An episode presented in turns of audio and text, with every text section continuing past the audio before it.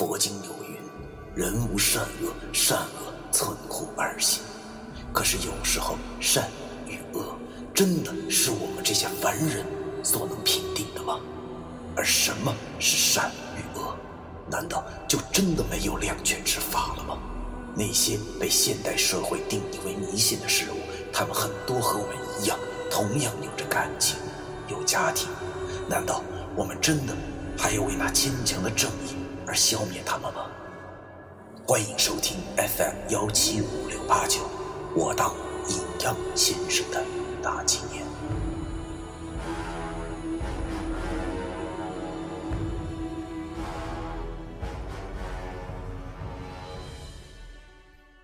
第二百三十九章，意料之中。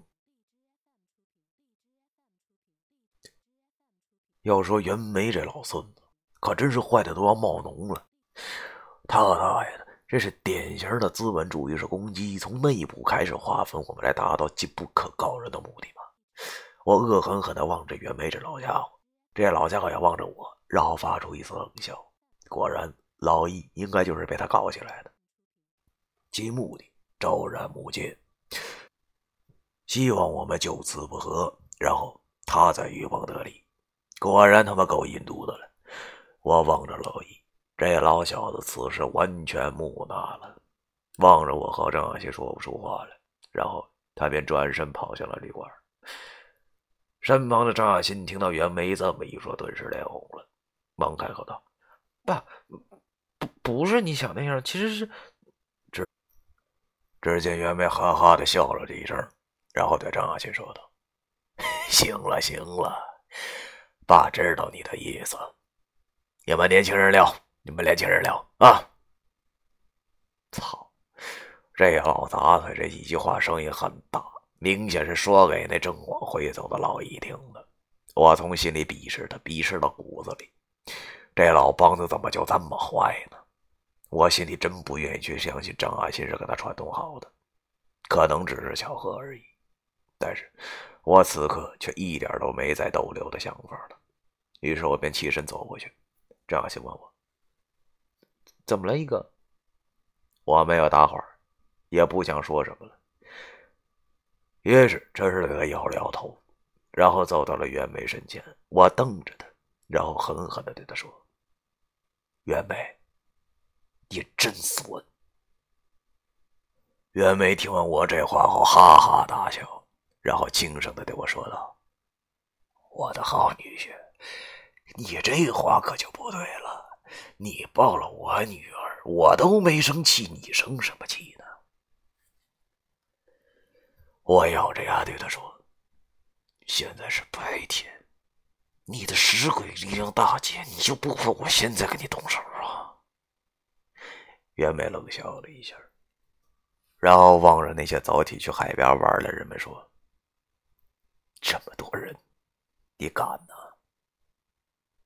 说吧，他们抬起右手拍了拍我的肩膀，然后对我接着说：“年轻人还是太冲动啊。”我咬着牙，十分平静的对他说：“我冲动你大爷！”说吧，我飞快的抬起右手抓着他的右手，然后一使劲，咔吧一声。就把他手腕给血脱臼了。这老梆子骨头倒是挺硬，见着自己手腕脱臼了，愣他妈没吭一声，只是眉头紧皱了一下。而我则用小指一用力，黑指甲刺进了他的右手腕里。这袁梅也吃痛了，身体中瞬间冒出了几股杀气，将我逼开。我知道这是尸鬼，我便把他的手松开了，然后冷声的对他说道。尽管天黑里我不是你的对手，但是你也给我老实点不要再耍这种下三滥的招数，这只会贬低你自己。这话说完后，我没再搭理他，转身向老易的方向追去。等我到房间时，老易已经收拾好了行李，见我进屋也没搭理我，只是推开我后拿着行李就走了。我当然也不能留下，于是飞快地收拾好行李，走出酒店。酒店外有出租车，老易已经先走了。我下楼的时候正看到袁梅和张亚新在楼下。张亚新见我背着行李，忙上前问我是怎么了。我苦笑对他摇了摇头，然后说道：“ 不关你的事儿，我我我们店里有急事，不能在这儿待了。谢谢你，亚新。等回去了，有机会我请你吃饭。”说完后，我便没有再理会他，直接上了出租车。透过贴太阳膜的车窗，我依稀看见了张亚新有些惊讶和失望的表情，还有就是袁梅那张充满阴冷恨意的老脸。当然了，这些已经不是我想的事情了。于是我便对着那司机说：“师傅，开车，北戴河火车站。”那司机也不含糊，一脚油门，我们便绝尘而去。在路上啊，我反复琢磨着人心险恶的道理。看来我们还是太嫩了，缺练呢。我的脑子里满是袁梅这老家伙的事我叹了口气。其实他并没有错，只不过是用错了方法而已。仇恨已经占据了他的脑袋，除此之外，并没有任何东西。而人是不可以一直生活在仇恨之中的，那样只会是自取灭亡。下午三点多，在北上的火车上，由于不是出行旺季，人很少，整个车厢基本上就没多少人。我和老易面对面的坐着，表情严肃，手中都拿着家伙。当然，此家伙并不是板砖菜刀，而是两瓶精装了的红星二锅头。一只烤鸭摆在我们俩面前的小桌子上，我们相视了一会儿，然后都笑了，同时举起了手中的小酒瓶，碰到了一起，咕咚咚的喝了一大口。啊！老爷喝完后笑容满面，上午那副生气的模样已不复存在，就当没发生过一样。只见他跟我说：“痛快。”这次看见老杂毛还不带上当的，我心情此时也是大好，撕下了一只鸭脖子，放在了嘴里咬了一口，对他说道：“操，必须的！你没见到临走时那老叉的表情啊？那多么的小人得志啊！不过这次我他妈也算是报了仇了，卸了他一次爪子，真他妈的爽！”我和老易十分傻逼的笑着，然后又把酒瓶碰到了一起。看到了这儿。想必大家都很惊讶，为啥上午还天大误会的我俩，现在却又和好如初了呢？别急，这还要从昨晚上说起。昨日夜里啊，在跟那袁梅斗完了之后，我和老一便回到了屋里，我俩都没说话，也不知道说点啥好。我打开了手机，发现有四条信息，三条呢是张亚新发过来问我在哪儿的，还有一条竟是石觉明发来的。这条短信很短，只有一句话。那就是老崔，看到信息后马上给我打电话，有要紧事。石觉明这人呢，没什么事儿是绝对不会以这种语气说话的。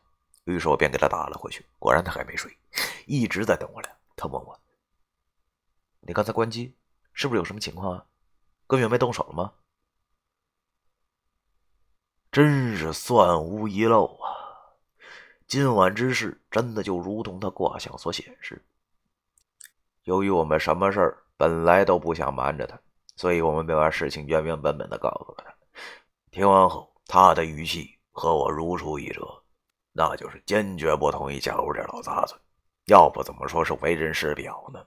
正当我和老易赞叹着人民教师祖国园丁的觉悟就是高的时候，石觉明便跟我说出了他找我俩的目的。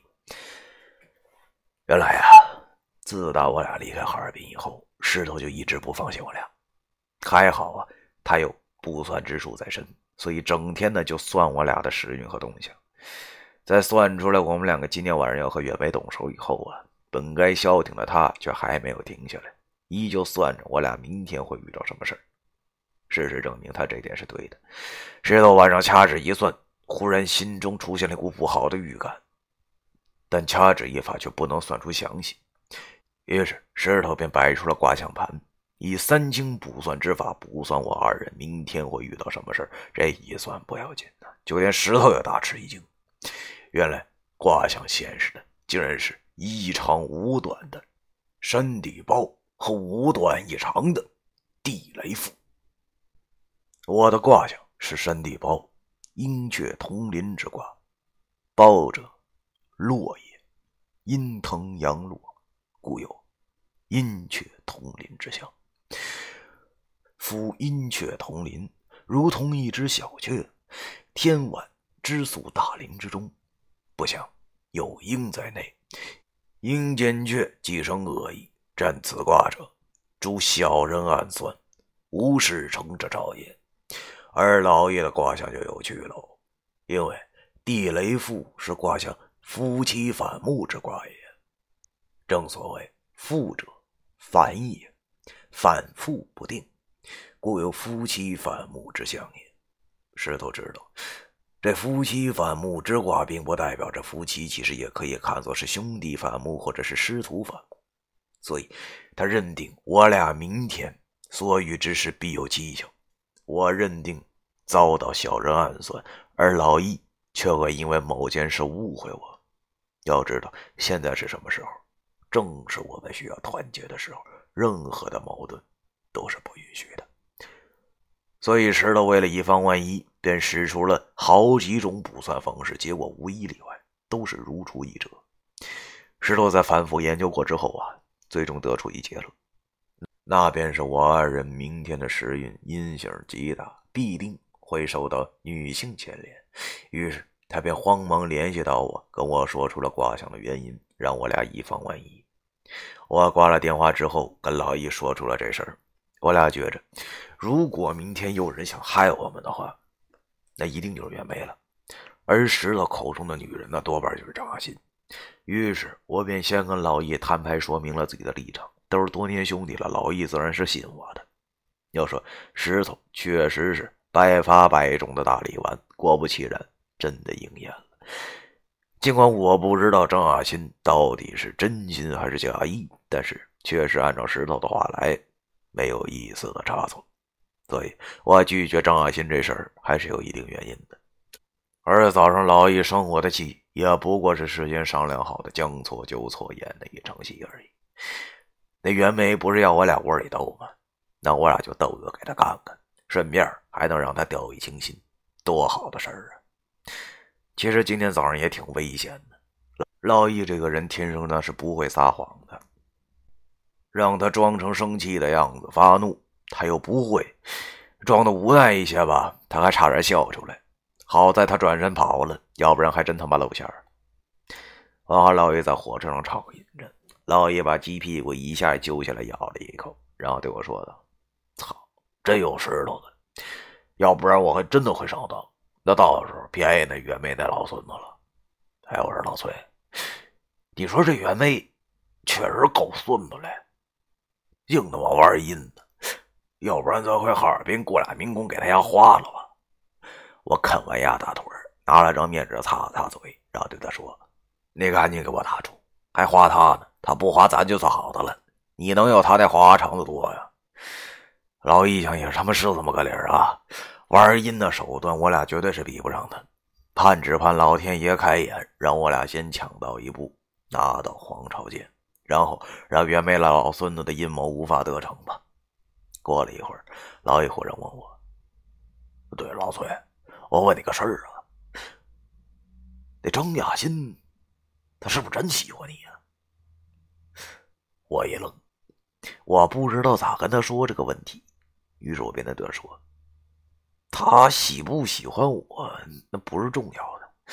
但是老易，你要知道一点，我心里已经有喜欢的人了，而且那个人那不是他。”老易点了点头，把鸭屁股咽进肚子里之后，对我笑着说道。